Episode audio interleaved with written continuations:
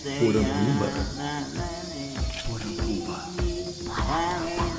Poranduba. Poranduba. Poranduba. Poranduba. Poranduba. Poranduba.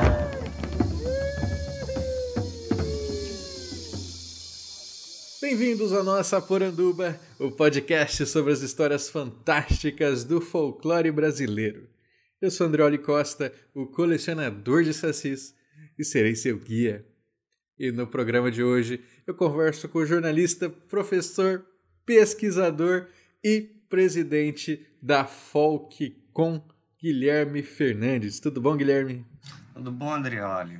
Esse programa a gente vai explorar um pouco, né? Primeiro da relação do Guilherme com esse tema de pesquisa que é tão envolvente e também explicar para os nossos ouvintes o que, que é essa folk comunicação que dá nome à rede que foi refundada há pouco tempo. E Guilherme, queria que você se apresentasse para os nossos ouvintes com as suas palavras, né? Dissesse quem você é e já emendasse explicando da onde você veio, é, onde é que você nasceu, que isso é muito importante para gente. Bom, é, eu nasci num município mineiro que se chama Senador Firmino. Esse município fica na zona da Mata Mineira é, e tem mais ou menos 7 mil habitantes. A minha história já, com a comunicação, enfim, com, com rádio, né? Eu sou professor de rádio jornalismo, e também com a telenovela, que também é um dos objetos de pesquisa, já começa tudo aí nessa vivência de uma cidade de 7 mil habitantes, né, sem teatro, sem cinema, enfim. É, eu saí de Senador Firmino aos 16 anos e fui por uma cidade maior, sozinho, que é a cidade de Juiz de Fora. Né? Em Juiz de Fora eu fiz o meu ensino médio, fiz um curso técnico em turismo, depois eu fiz minha graduação em jornalismo, meu mestrado em comunicação e ainda morei um tempo no Rio, depois voltei para Juiz de Fora e no, no Rio de Janeiro fiz meu doutorado em comunicação. E desde 2018 eu sou professor adjunto da Universidade Federal do Recôncavo da Bahia, né, atuo nas graduações de jornalismo de publicidade e propaganda e também sou professor permanente do programa de pós-graduação em comunicação aqui da UFRB, na cidade de Cachoeira, vizinha à, à cidade de Betânia, de Caetano, de, que é Santa Amaro. Uhum. Você falou que justamente por essa vivência inicial aí numa cidade pequena, né, que o, o folk estava muito presente na sua vida. É, eu queria que vocês esmiuçassem isso um pouco mais, né? Hoje, de que maneiras o folclore estava ali permeando esses primeiros anos da, da sua vida? O folclore, eu acho que faz parte, é, principalmente nas cidades é, do interior, né, de cidades menores, da vida de, de todo mundo, né? É, tinha na, na, cidade, né, o que a gente pode chamar hoje de lendas urbanas, né? Que ah, não podia passar a noite em tal lugar, ah, no banheiro da, da cachoeira da cidade tinha aparecido uma loira que fez não sei o que lá. né? Aí tinha um, tem umas histórias mais antigas né, envolvendo a construção da igreja matriz, né, que foi feita por um padre, que é o padre Jacinto, uma figura muito importante para a cidade. Né? Então, tem várias histórias da perambulação dele até o, o Rio de Janeiro, que na época era capital federal, para conseguir recursos para a construção da igreja. É, o sino da, da igreja ele tem uma rachadura, né? E aí é, se contava que era uma luta do padre com o demônio. Uau. Né? né? Histórias que eu, que eu vi na, na minha infância inteira. Né? E, e, juntando a essas aquelas histórias mais tradicionais, de mula sem cabeça, né? que, que já faz mais parte de um folclore mais universal.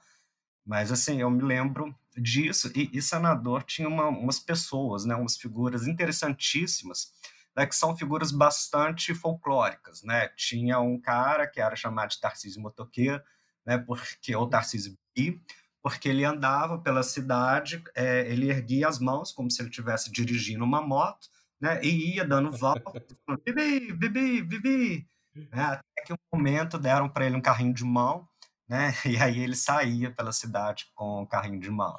Né? Tinha a Maria Bambu, que andava sempre com um pedaço de, de bambu na mão, né? E nós crianças... Para bater nas crianças. De uma forma... ficava mexendo com ela, ela corria atrás da gente com bambu. enfim, Tarcísio Rebolo, e, mas assim, várias e várias e várias figuras folclóricas é, que, que habitaram a minha infância na, na minha adorada Senador Firmino. Isso é interessante porque, por exemplo, se a gente pega a dimensão do Rio de Janeiro, né, a gente encontra também histórias assim, só que elas, é, elas acabam sendo solapadas né, pelo cotidiano da metrópole. Então você tem que ter os olhos muito atentos né, para perceber da mesma maneira que você perceberia numa cidade pequena. Sim, e, mas, mas o que eu acho interessante, isso me chamou muita atenção, porque no Rio de Janeiro eu morei em diversos bairros né? E morei no, no subúrbio ferroviário. É, e, e, deu para perceber muito bem assim a, a, diferença né, do, do estilo de vida né, dos moradores do, do subúrbio para a cultura Zona Sul. Né? Então tinha aquela uma relação de, de vizinhança muito mais forte, né? as pessoas sentavam do lado de fora das casas, é, enfim, um, ambiente meio de cidade do interior, entendeu? É, isso acontecia nos finais de semana, que sempre tinha um churrasco, e, e à noite, né, quando as pessoas retornaram do, retornavam do, do trabalho. Né? Então, durante o dia era aquela loucura, e, e durante a noite tinha um, um pouco essa sensação de, de interior. Né? E certamente nessas localidades, né, em cada uma delas, tem as suas próprias lendas, né, seus próprios causos. O pesquisador tem que tomar cuidado para não confundir cultura popular, folclore, folk comunicação. Né? Então é importante que ele entenda bem o que é folclore, bem o que é cultura popular, e aí a folk comunicação que vai abarcar a comunicação nesses processos. Então tem que tomar cuidado com esses conceitos e tomar cuidado também para não é, fazer uma pesquisa que seja antropológica e não comunicacional. Pesquisador que vem do campo de folclore, né, para apresentar um trabalho na nossa área da folk comunicação, ele tende a fazer a descrição do fato da cultura popular. É, nós não estamos preocupados com isso na comunicação. Vamos dar um exemplo assim. Se eu ainda tenho hoje um boi, né, um terno de reis, um boi, né, ou de mamão, uma coisa assim. Como é que isso é recebido por parte das comunidades uh, onde esse grupo remanesce? Esta parte comunicacional é que nos interessa na comunicação. Em relação à comunicação, né, o folclore e a cultura popular, eles são matéria-prima sobre a qual a gente se debruça para estudar. Se eu tomar do ponto de vista do folclore e da cultura popular, né, a folcomunicação é um campo de estudo dentro desse espaço enorme que é o campo do folclore. E aí, quando eu conheci o Guilherme, né, ainda éramos alunos de graduação e você estudava telenovela, mas ainda assim estava sempre em diálogo com a folcomunicação. Então, como é que surgiu essa, essa relação? Assim, você descobriu isso na faculdade? Como é que foi essa aproximação? Só né, comentando que eu ainda continuo estudando telenovela. Como, como isso começou? É, vamos lá. É, eu entrei na faculdade, eu estava muito encantado com o universo da, da música do, dos anos 80, né, do rock nacional. E aí eu fui fazer uma disciplina, né, um, segundo período da faculdade, que se chamava Pesquisa em Comunicação. Né, e eu queria fazer uma pesquisa sobre o Cazuza. O professor, né, o grande Luiz 30, ele recomendasse que, que eu estudasse cultura popular. Né, só que aí seria cultura popular no universo mais massivo, midiático e tal. E eu me deparei, né, uma semana depois, com um cartaz né, de um seminário de cultura que a UFJF estava organizando, né? E esse seminário a gente tinha grandes conferências pela manhã e no período da tarde, durante uma semana, tiveram diversos mini cursos, né? E eu fui fazer um mini curso de, de cultura popular, né? Então eu tive aula de, de folclore, de misticismo e numa quinta-feira, né? Uma grande amiga minha, a professora Maria José Oliveira, ela ofereceu um curso de folcomunicação né, e aí foi o meu primeiro contato com, com essa teoria, né? Foi uma paixão à primeira vista, né? E ainda continua sendo, né? E, e eu e amigos que, que fizeram parte desse curso começamos a, a trabalhar né, em cima dessa, dessa teoria. Né? Então, até aí não teve nada de telenovela. Quando que a telenovela surge? A telenovela surge já no final da graduação, eu fui fazer uma disciplina que era estudos de recepção. Né? E no final dessa disciplina a gente tinha que, que entregar um artigo. Né? E nessa época estava passando a novela Duas Caras, né, na, na Rede Globo, e uma das polêmicas da novela era se iria ter um beijo ou não entre os personagens Bernardinho e Carlão, que se casaram no último capítulo. É, então, fizemos um, uma pesquisa né, de, de, recepção, ou seja, fomos para as ruas de de Fora né, perguntar se as pessoas eram favoráveis ou não a, a esse beijo. Né? E também fomos na sede do MGM, que é o Movimento Gay de Minas, né, entrevistar é, homossexuais né, sobre o que eles achavam do, do, dos personagens, personagens gays em novelas, etc. E nesse texto, é, a gente fez uma comparação em dois tipos de audiência. Né? Uma que é a audiência folk, né, que seria a audiência marginal, né, seria a audiência de pessoas que têm um tipo de, de cultura específica, e audiência massiva. Né? E com o tempo eu continuei trabalhando isso, isso foi o tema do, do meu TCC, né? É, fazendo uma comparação desses dois tipos de audiência, ou seja, trabalhando tanto com a comunicação como, quanto com a telenovela. Né? E no, no, mestrado eu já abandonei um pouco a comunicação. Mas, paralelo a isso, o né, eu venho regularmente publicando e participando dos eventos de, de comunicação. É, eu costumo falar que eu sou, né, né, as minhas pesquisas são um pouco híbridas, né, porque eu estudo comunicação, continuo estudando telenovelas sobre diversos aspectos, né, estudo a questão da censura e sou professor de rádio.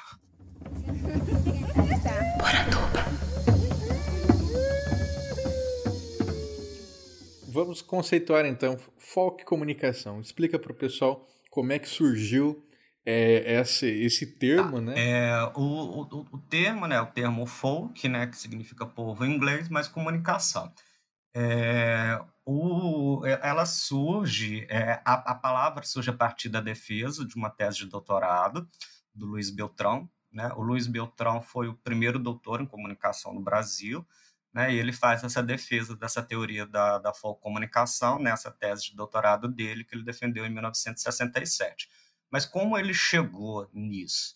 Né? Ele tinha feito uma pesquisa anterior, né? o, o Luiz Beltrão, né, é, explicando que ele é um jornalista, né? ele trabalhou durante muitos anos em diversos jornais de, de Pernambuco, né? depois ele foi transferido para Brasília, porque ele também era funcionário do, do governo. Em Brasília, ele, ele criou né, o, curso de comunicação na UNB, é, fez uma reestruturação, depois ele teve problemas com o regime militar, ele foi para outros órgãos, como a FUNAI, enfim. E, mas como ele começou com, com essa pesquisa? Ele ainda lá em Pernambuco, ele hum, começou a perceber que em algumas comunidades tinham diversos símbolos né, representando, e esses símbolos eram práticas de, de, de ex-votos, né, que, que é uma oferta né, que você oferece né, uma divindade, um santo, através de uma graça conseguida. Né? E aí ele foi perceber em algumas salas de milagres que existia um, um, um, um tipo, de, é, um tipo de, de, peça mais comum. Né? E o que ele percebeu foi que numa determinada sala tinha muitas pernas, né? De gesso, de madeira, de cera. E aí ele ficou pensando né, o que, por que, que que naquela sala específica tinha tantas pernas. E ele percebeu que nessa região é, era uma região de, de cana-de-açúcar, né? e também era uma região com, com muita incidência de cobras. Né? Então, constantemente as pessoas eram picadas por, por cobras enquanto trabalhavam, né? e a cobra picava no pé, e era justamente a recuperação né, dessa, dessa picada é, que levava as pessoas a fazerem essas ofertas. Né? Lembrando que a gente está falando de 1965, né? E, e, nessa região não existia todo, todo o aparato né, hospitalário de comunicação que existe hoje. Né? Então ele percebeu que existiam várias outras formas de comunicar sem ser a forma da imprensa hegemônica, né? que, é, que é, na época era o rádio, né? os jornais e tudo mais. E aí ele foi, foi percebendo, por exemplo, ah, quando numa curva de uma determinada estrada né, tem muitas cruzes. Né, significa que na, naquela região teve muitos acidentes fatais. Né, e hum. por isso. Pessoas... É, eu tenho certeza que os, os ouvintes conseguem perceber isso agora, né? Se, qualquer estrada que você percorre, né, as curvas têm muitas cruzes ainda e elas estão comunicando. Exato. Então você sabe que teve muitas incidências de, de acidentes fatais ali. Então ele, ele chamou né, é, essas questões todas né, de, de, de folk jornalismo. Né? O nome do artigo era o ex-voto como veículo de jornalismo. Então, na tese dele, ele foi fazer essa defesa né, dessa comunicação né, através de múltiplas práticas. Aí, além do ex-voto, ele inseriu a literatura de cordel, inseriu a cultura de almanac, né, os mamulengos, que são os teatros de, de boneco, né, e, e outras, outras formas de manifestação, por exemplo, queima de Judas, né, que é quando, né, num, sábado de aleluia, quando tem a manifestação, né, se insere a figura né, geralmente de, de algum político, né, e as pessoas malham, né, fazendo, né, essa, essa manifestação. Então, isso era uma, uma forma de manifestar uma opinião, né, que, que não eram pela, pelas vias tradicionais de, de comunicação jornalística. E com o passar do tempo, ele expandiu o conceito de, de comunicação, né, não apenas para essas características do jornalismo, né, mas sim com uma, uma forma maior, né, de, de, um público um pouco maior, né, que aí ele chamou de, de marginalizado. Né? A palavra marginalizado, marginalizado né, é hoje uma palavra bastante complexa, né, porque ela admite múltiplas possibilidades, mas quando Beltrão empregou, ele utilizou o sentido de um sociólogo norte-americano, que é o Robert Park, né, que dizia o que, que era marginalizado, aquele indivíduo que estava à margem de duas culturas né, e recebia influências de ambas as culturas. Né? Então, ele ficava entre a sua cultura específica né, e a cultura de um grupo dominante. Né? Então, a partir disso, Beltrão é, pensou em três grandes grupos, né, os grupos rurais marginalizados, urbanos marginalizados e culturalmente marginalizados. É, mas, assim, sem dúvida, eu acho que a comunicação é a comunicação do, dos marginalizados, no sentido de, de estar à margem de duas culturas, né, dos subinformados, enfim, né, de todas as pessoas que, que se comunicam e fazem é, esse, esse aspecto por meios não hegemônicos, ou seja, longe dos veículos tradicionais que o Beltrão chamava de veículos ortodoxos na minha tese eu trabalhei com a iniciação da filosofia do jornalismo do Beltrão. Ele já flertava com essas ideias falando que o mito e lenda podia ser o jornalismo da época, que o profeta era o jornalista do período de Cristo, por exemplo. Né? Então ele, ele já fazia essas extrapolações. Ah, é, e a, e a própria é, prática de, de, de, comunicação que, né, que, que ler a Bíblia, né, que, que é um, um, um, ato né, de expressão de fé, mas ela também pode ser, ser vista como um, livro né, de práticas e costumes de uma época. Né? Então a gente pode perceber diversos outros tipos de, de práticas de, de comunicação né, desviantes, né, desde os períodos mais remotos da, da história. Né? É, e isso Beltrão também ele chega, a, apesar dele não aprofundar muito, ele faz um estudo no, né, no Brasil no período pré-Cabral, né? ou seja, antes de, de 1500, né? e, e mostra diversas formas de, de comunicação que, que o, os nômades realizavam, né? para indicar, por exemplo, que numa região é, tem comida. Então, faziam uma inscrição específica numa árvore, né, para mostrar que, por exemplo, aquele rio vai ter uma, uma cachoeira ou alguma coisa que, que pode ser perigoso. Né? Também fazíamos inscrições. Né? Então, são, são formas de, de comunicação. Esses símbolos eles não eram ensinados, né? não existiam escolas assim, né? tipo uma autoescola ensinando o significado de cada placa de trânsito né? Mas era uma, é uma forma que eles faziam para comunicar e eles se entendiam. Uhum. Nômades e não tendo contato né, um com os outros. É muito interessante. Muito, com certeza. E, e, é incrível como uma, essa teoria ela permite várias leituras, né? A gente pode ir desde essa comunicação ancestral, né, que nem eu estava falando, do mito, da lenda, do até essas coisas que são super contemporâneas. Você falou agora sobre marchas, né?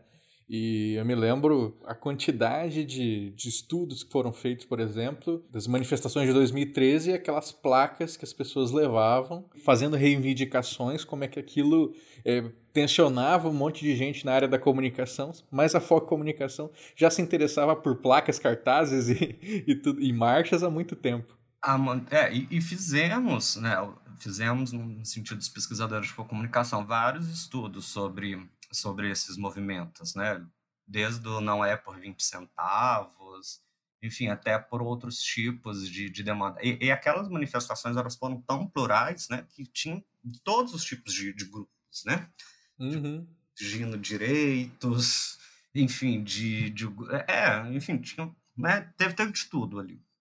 Talvez o principal pesquisador da área seja o professor Roberto Benjamin, que é considerado o discípulo, o discípulo, vamos dizer, principal de Luiz Beltrão. Meu primeiro trabalho na área da comunicação foi com os folhetos populares, também com lendas, a relação da circulação das lendas entre a internet e os meios populares. E agora vamos falar um pouco sobre a evolução da comunicação, né? Que Beltrão então deixa discípulos e esses discípulos vão expandindo né, esse, essa pesquisa. Tá, eu acho que, que essa transformação já começa no próprio Beltrão. Né? Se a gente pega os textos dele, né, desde o final da década de 60, passando para a década de 70 e 80, quando ele morre, né, ele, ele vai dando dicas de, de caminho. Né? E tem uma frase dele que é muito citada, né, que ele disse numa entrevista, que é o meu trabalho é abrir picadas para outros continuarem o caminho. Né? Então, Beltrão ele teve, é, no primeiro momento, dois grandes discípulos, né, que foram os professores Roberto Benjamin e o professor José Marques de Mello. Né, os dois faleceram recentemente, né, o Marques há dois anos, o, o Benjamin deve ter uns cinco, seis, não, não me lembro bem, é, e, e que trouxeram diversas contribuições, né? E esses discípulos já formaram uma outra geração, que por sua vez já formou uma outra geração, né? e, e, a gente percebe que os interesses de, de pesquisa são vários, são múltiplos, mas todos convergem para aquilo que, né, que, que o Beltrão pensava inicialmente. É claro que, que a gente tem que entender também a obra do Beltrão né, dentro de um contexto, dentro de uma época específica, né, dentro de, de, um cenário cultural específico, dentro de uma teoria sociológica. Né? É, e aí a gente pode ver, por exemplo, no caso dos estudos de gênero, né, que tem alguns termos que ele, que ele utiliza que, que, enfim, hoje a gente não trabalha mais nessa perspectiva, mas a gente também não pode cobrar dele que naquela época ele tivesse aquela visão. Né? Até esses livros não, não, circulavam facilmente no Brasil, a gente estava em época de ditadura militar também. É, enfim, mas assim, eu, eu, vejo muito positivamente, né, porque a gente pega, por exemplo, o seu trabalho, André, olha, que você já busca né, nas teorias do imaginário, né, do, enfim, né, e faz todo um, né, um, um estudo a, a, respeito de, de fatos folclóricos, de, de folclore, folclore mesmo. Né, e, e já pego meu trabalho, por exemplo, né, que já, já é um trabalho mais ligado com a questão da, da, da interface com a indústria massiva, né, com, com, com a mídia hegemônica, né, de como a mídia hegemônica absorve é, esses traços dessas, desses diversos tipos de, de cultura.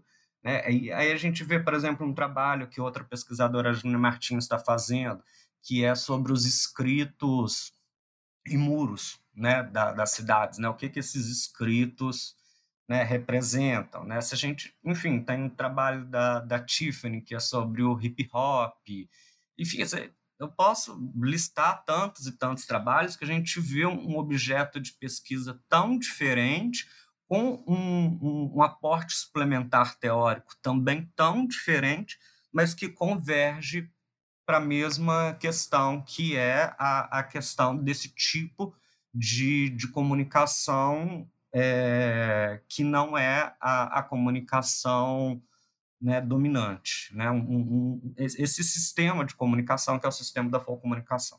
Nós vemos é, no, na produção, aí nas produções midiáticas, muitas referências da folk com estampadas aí nos produtos e as pessoas acham que não. São usadas sereias para vender carro.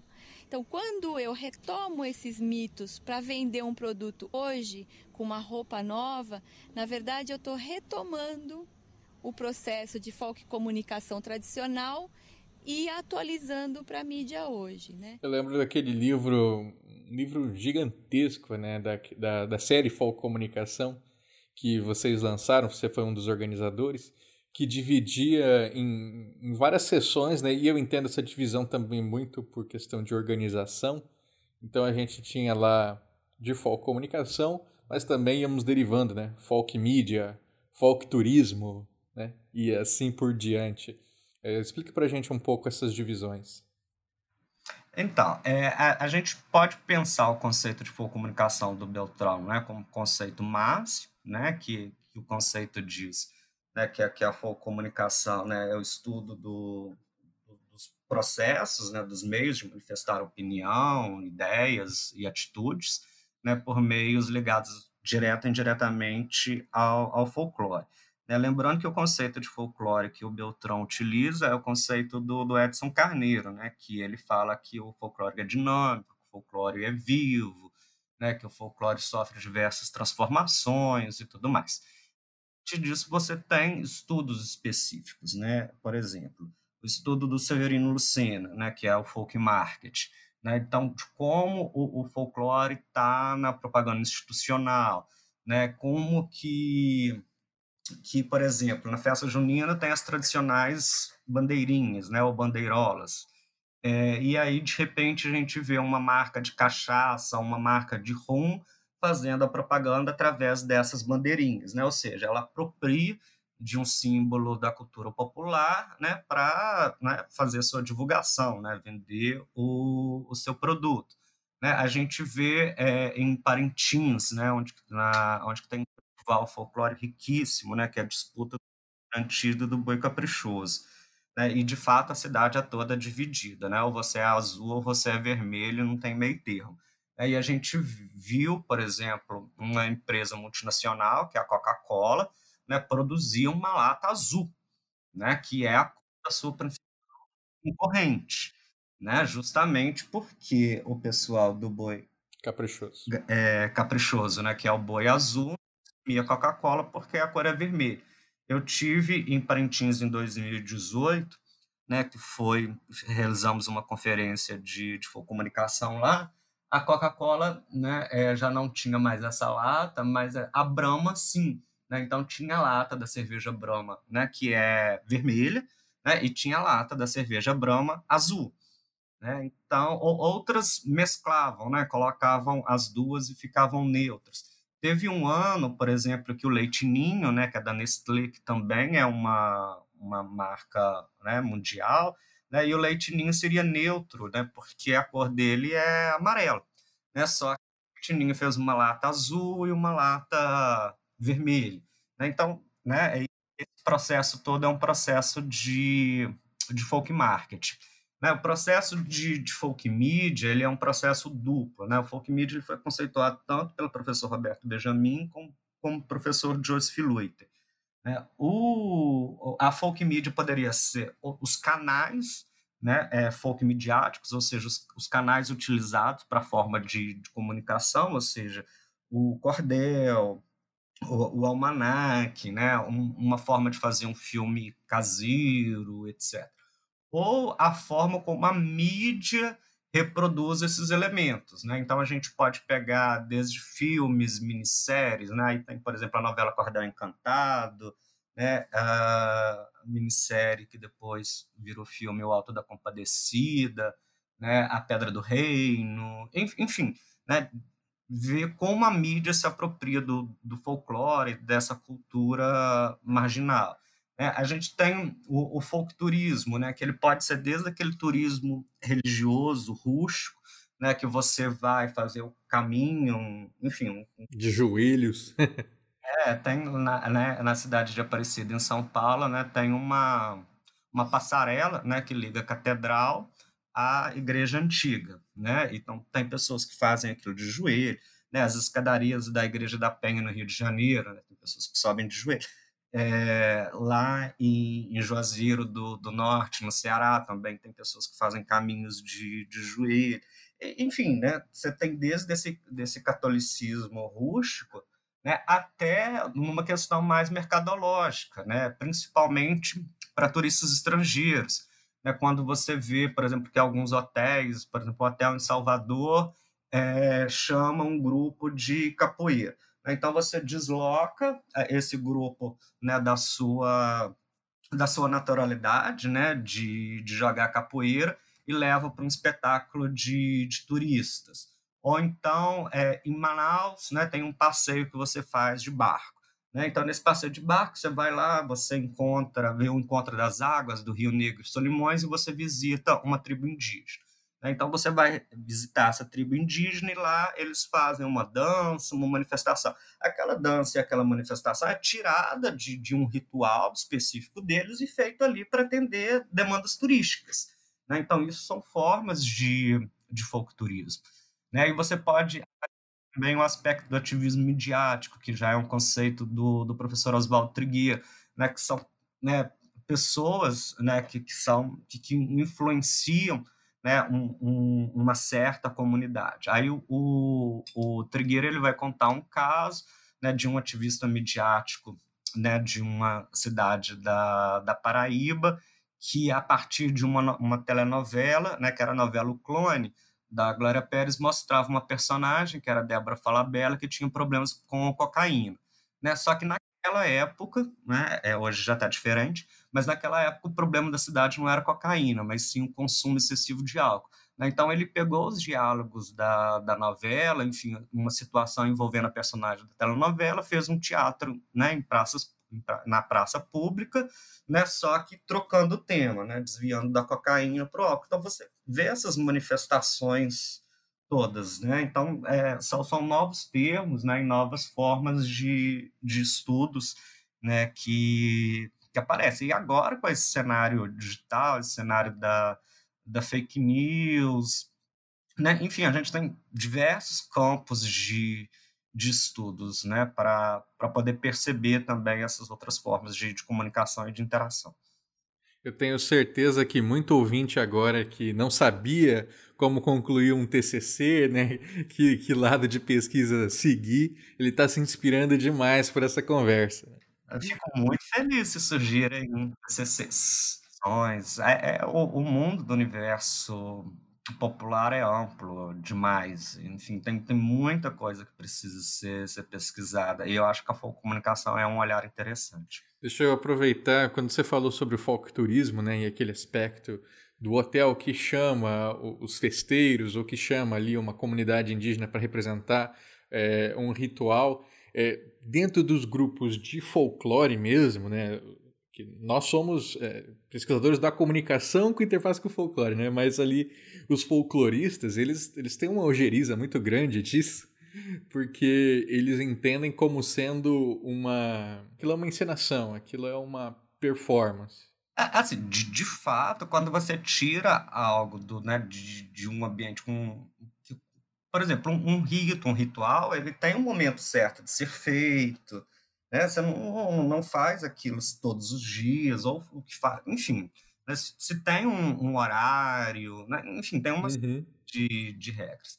E, e, aí vira uma apresentação comum, assim, aquela apresentação de fato não, não é folclórica, né? mas é um, uma forma tanto de divulgação como desses próprios grupos se manterem. Né? Por exemplo, agora há pouco, né, antes da, da pandemia, é, eu estava num evento de folclore e, e, tinha lá, por exemplo, um grupo de, de quadrilha.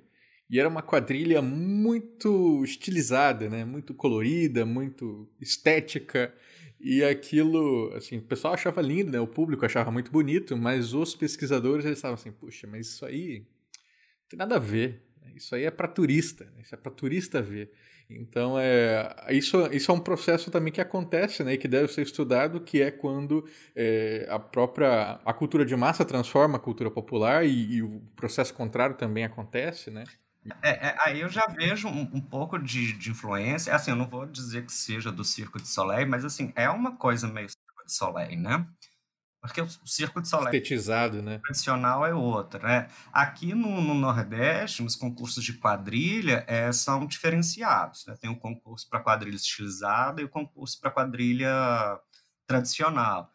É, a gente hum. vê, por exemplo, que o próprio é, Barros, Paulo Barros, né, que é o carnavalesco do Rio de Janeiro, né, ele ganhou alguns carnavais, mas ele foi muito criticado também, dizendo ah, aquilo não era carnaval, né? aquilo era outra coisa. Mas, enfim, né, é, é essas influências. É, assim, se vai transformando. Acho que tem lugar para os dois. Entendeu? Legal.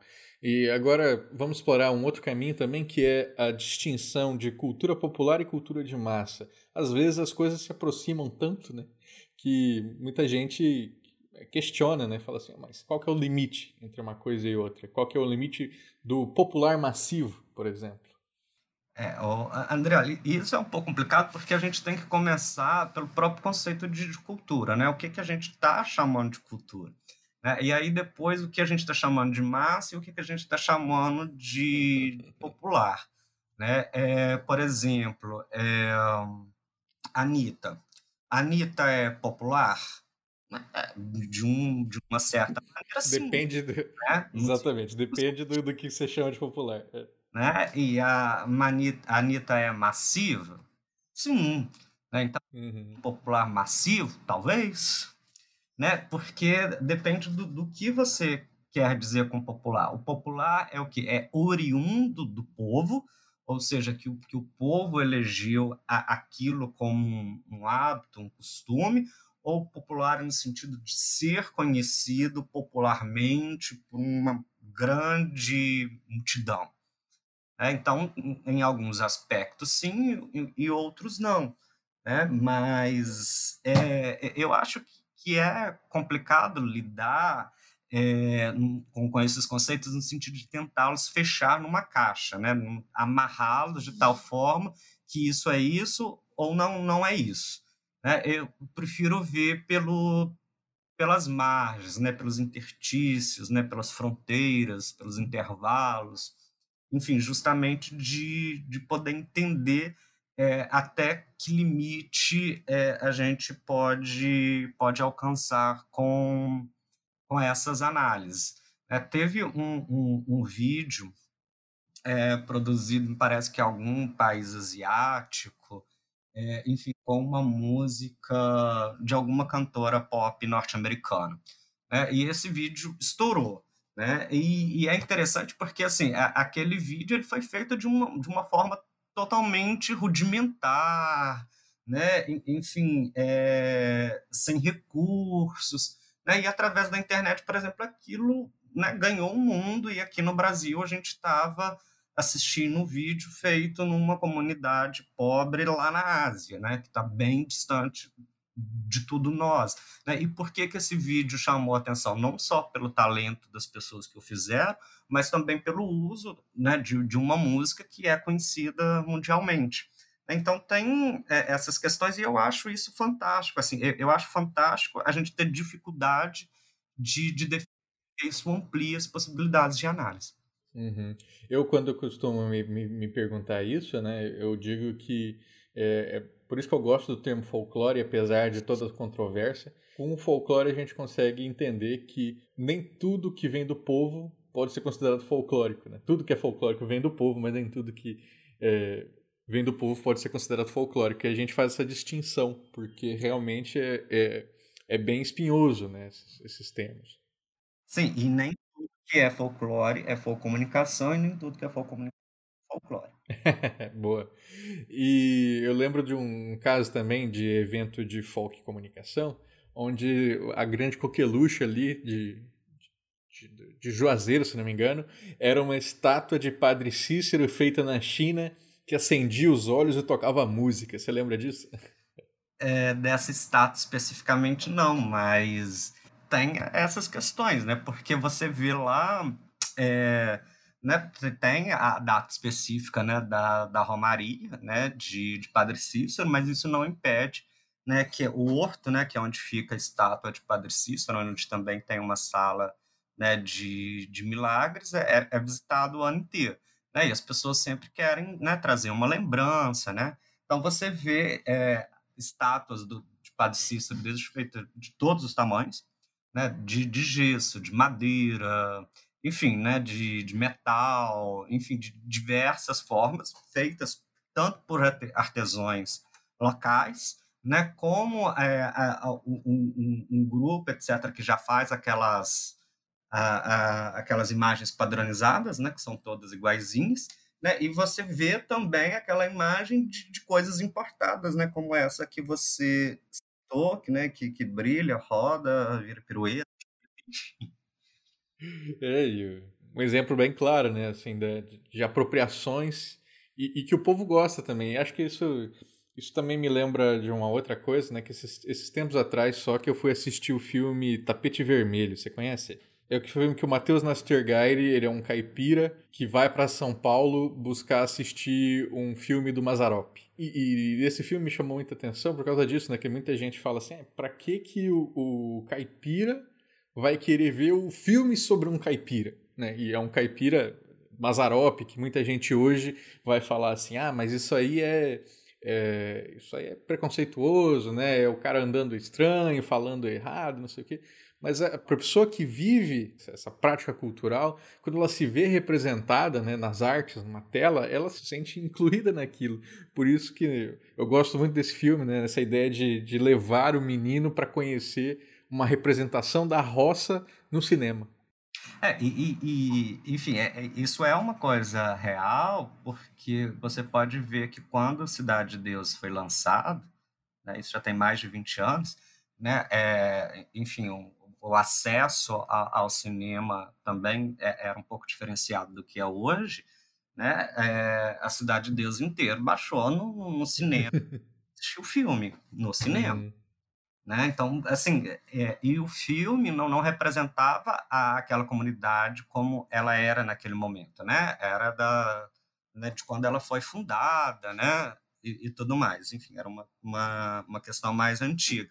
Mas mesmo assim, ah, é o meu lugar, é o meu território, eu quero me ver. Então, isso é muito comum.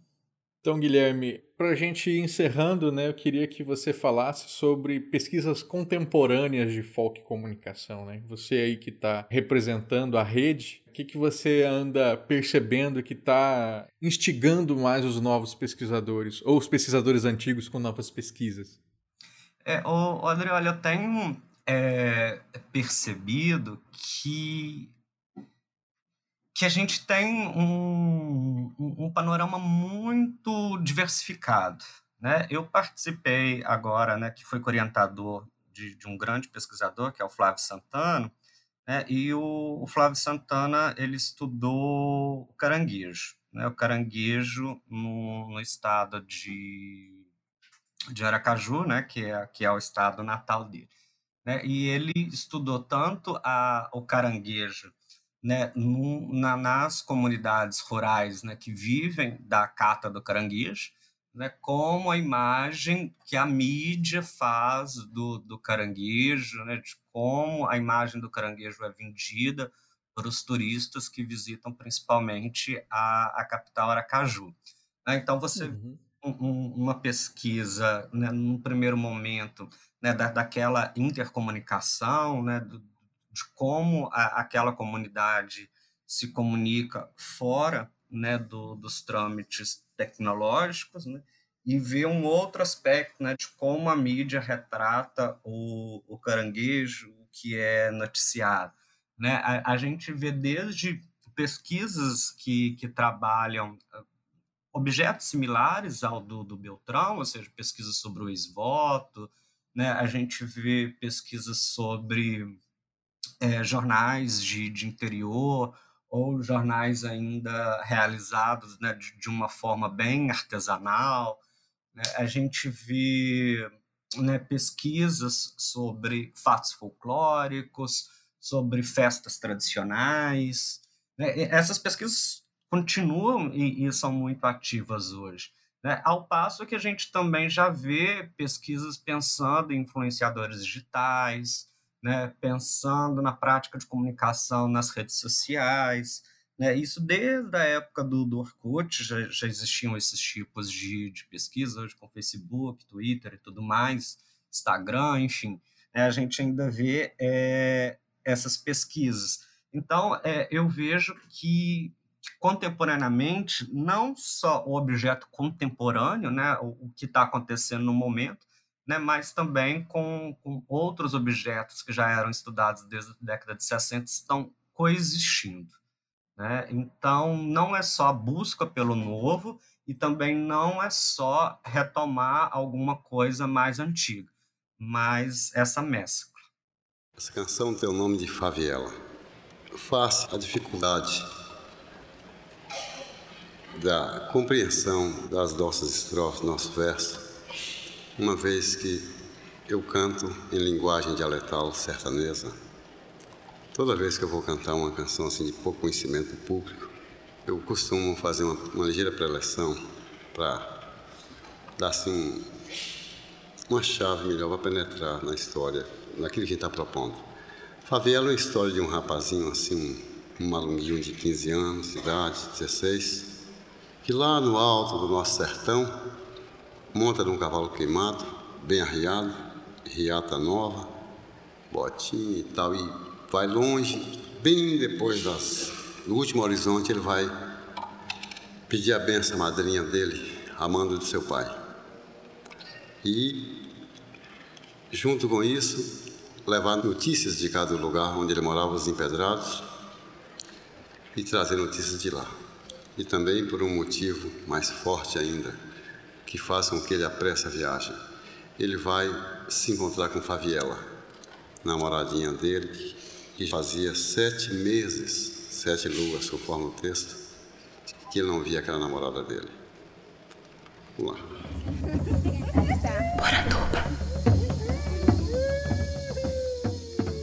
Né, a rede de estudos e pesquisa em infocomunicação, ela surgiu em 1988 1998, né, por iniciativa do professor José Marques de Mello, né, quando aconteceu a primeira Conferência Brasileira de Comunicação lá na Universidade Metodista de São Paulo.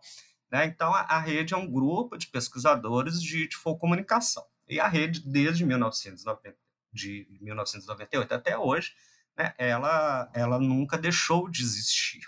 Né? O que aconteceu foi que, em 2004, né, a gente conseguiu é, tornar a rede uma pessoa jurídica, né, conseguimos um CNPJ.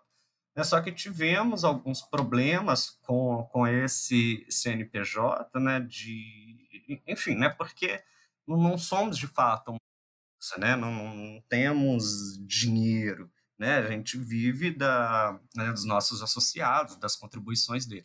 Então, este processo de, de refundação foi apenas uma refundação burocrática né, no sentido de, de criar e atualizar o, o estatuto, né, de refazer a lista do, dos associados, né, de conseguir um novo CNPJ e com isso uma conta bancária, mas as atividades da, da rede elas nunca pararam. Então essa refundação é, é entre aspas, muitas aspas, né, que é apenas numa questão burocrática, né, mas a rede sempre continuou, sempre trabalhou, né, e temos diversas pesquisas né, publicadas ao longo desses mais de 20 anos. Uhum. E, e, nesse momento você se tornou o presidente. Isso. É um momento um pouco complicado, né? Porque a gente estava pensando em tanta coisa, inclusive essa questão legal ela teve que ser interrompida, né? Porque eu preciso viajar para São Paulo para poder resolver uma série de coisas, mas por conta dessa pandemia, é, isso tudo isso tudo parou. Mas enfim, a gente iria realizar também, né, no, no mês que vem, né, em, em, junho, né, a nossa conferência, né, a Conferência Brasileira de Comunicação, só que tivemos que adiar para o próximo ano, né, ela vai acontecer em junho de 2021, na Universidade Federal do Maranhão, né? Vai ser um momento muito rico, né? Porque os encontros né, da, da Rede Folk com todo mundo que vai se apaixona, né? Porque é, é uma possibilidade muito grande de, de múltiplos interesses de, de pesquisa, Né? Estamos também com, com um projeto né, de, de lançamento de, de alguns livros, de, de pesquisa em rede. Né? Fizemos ano passado é, a nossa quarta né, Conferência Internacional de Comunicação, né, que aconteceu em, em Bogotá, né, como pré-evento do, do Ibercom. Né, estamos planejando também né, o, o próximo encontro internacional. É, a gente está planejando também um livro em inglês. Né, já temos um livro em espanhol, né, agora vamos fazer um livro em inglês, né, com textos, desde textos mais clássicos, né, até textos contemporâneos, né, porque é, é importante para a expansão da teoria. É, a gente tem pesquisadores de comunicação no mundo inteiro, né, não só no, no, Brasil e na América Latina, mas na Europa e nos Estados Unidos também. Né, e, e, essa, e existia uma, uma dificuldade justamente por falta de, de acesso ao texto, que até mesmo em português alguns textos é, são complicados de serem encontrados, mas aí existia também a barreira da língua, e para vencer isso tudo, a gente conseguiu fazer uma publicação em espanhol, né, que foi uma publicação tanto no formato impresso como de e-book, né, e o e-book facilita, é um e-book de acesso gratuito, né, então o e-book facilita essa circulação, e a gente quer fazer o mesmo é, neste livro em, em inglês. É só que isso tudo dá um, um pouco de trabalho, né, no aspecto de tradução, né, de, de normatizar uma, uma tradução, né, e a gente encontra muitos termos específicos que são só utilizados no Brasil, ou alguns termos que para o brasileiro é fácil saber o que é, o que significa, mas né, por conta de traços culturais e para outros países isso não diz nada, então precisa criar é, algumas notas de rodapé. É um processo bem trabalhoso, mas assim, vamos, vamos conseguir fazer. Perfeito. Guilherme, quem quiser saber sobre Foco Comunicação, entrar em contato contigo, tirar alguma dúvida, como é que te encontra? Olha, é, eu estou nas redes sociais, né? Eu estou no, no, Facebook, no Twitter, no Instagram, Guilherme Fernandes. É, meu Instagram é arroba folkgui, meu Twitter é arroba Gui Fernandes, no, e no Facebook é Guilherme Fernandes. Mas tem o, a página do, no Facebook da Rede Folkcom. A gente também está pensando né, em, expandir também para o Instagram. É, pode entrar em contato comigo por e-mail. Meu e-mail é guilherme.fernandes.frb.edu.br. É, e a gente pode trocar ideias sobre, sobre comunicação né, e sobre filiação também a, a rede brasileira de comunicação.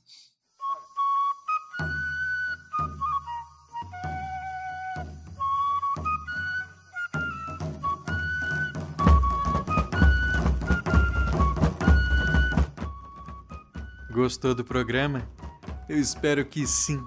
Se gostou mesmo, faça como os nossos queridos apoiadores que assinam mensalmente os planos do colecionador de sacis no padrim.com.br barra saci e no picpay.me barra colecionador de sacis. É graças a eles que nós nos mantemos aqui sempre falando de folclore. E é por isso que eu quero mandar um grande abraço pro Caio Geraldini e pro Guilherme Passos.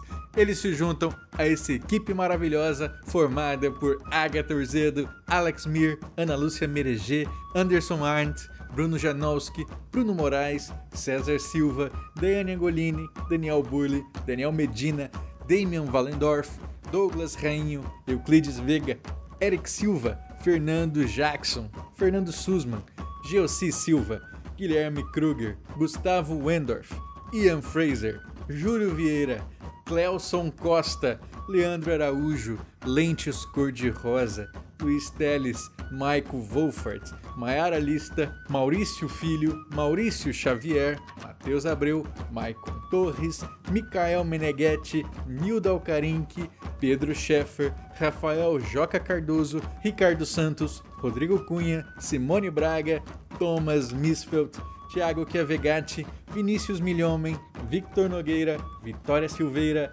Valdeir Brito e Zé Wellington. Muito obrigado, pessoal. Vocês ajudam a tirar o folclore da garrafa.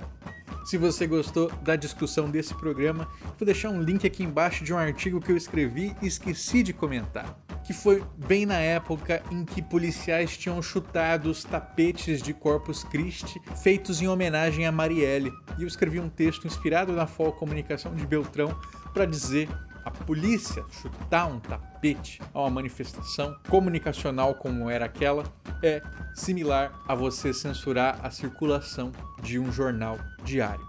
Esse podcast foi editado e produzido por mim, Andrioli Costa, colecionador de sacis. Acesse colecionadordesacis.com.br. Um abraço e até a próxima.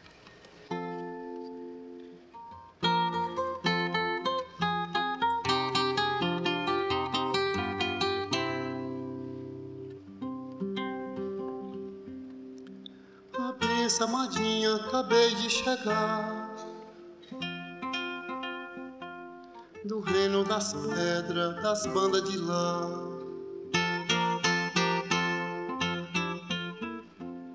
Meu pai mandou que eu visse aqui te salvar. Também que eu soubesse das novas de cá De nada esquecesse de lhe perguntar visse e viesse sem mais delatar. Desce no que eu desse pra lhe respostar.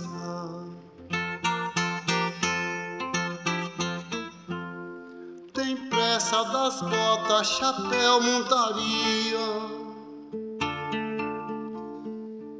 Após que a minha antes de romper o dia.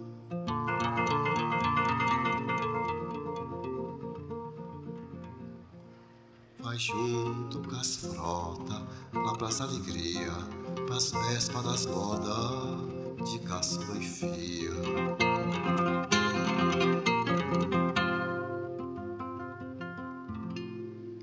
Cumpre existência, lembra que é broxa e já quase as portas vinda do grande Rei Jesus, o nosso Redentor. Manda perguntar se a vida pra essas bandas melhorou. É que lá nos empedrados nossa luta pé faz dó. Se a fula do gado, do gado maior, também das miúças, se as cria vingou, da roça sou das mendiocas só, plantada na encosta do mato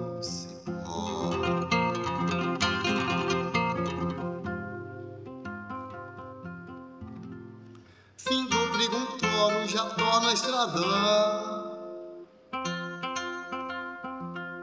Donde é o lavatório, deixa eu me banhar.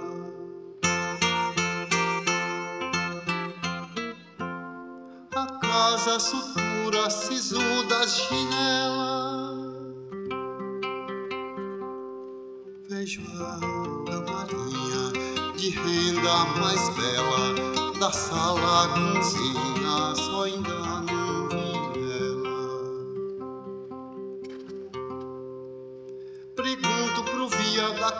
donzela.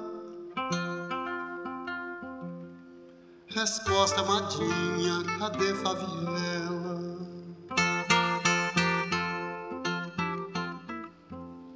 Minha alma adivinha que a arte do mal minha alma de finha, marrosa de fel.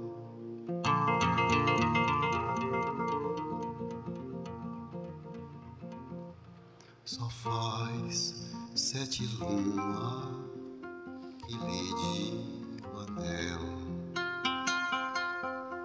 Jurou que era minha pro tinta e papel.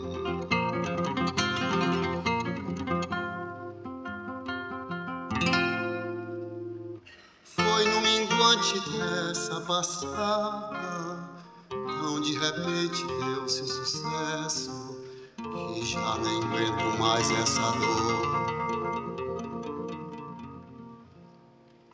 Vindo dos confins da estrada, um mitrioso aqui posou, se arribou de madrugada e favela aí me levou.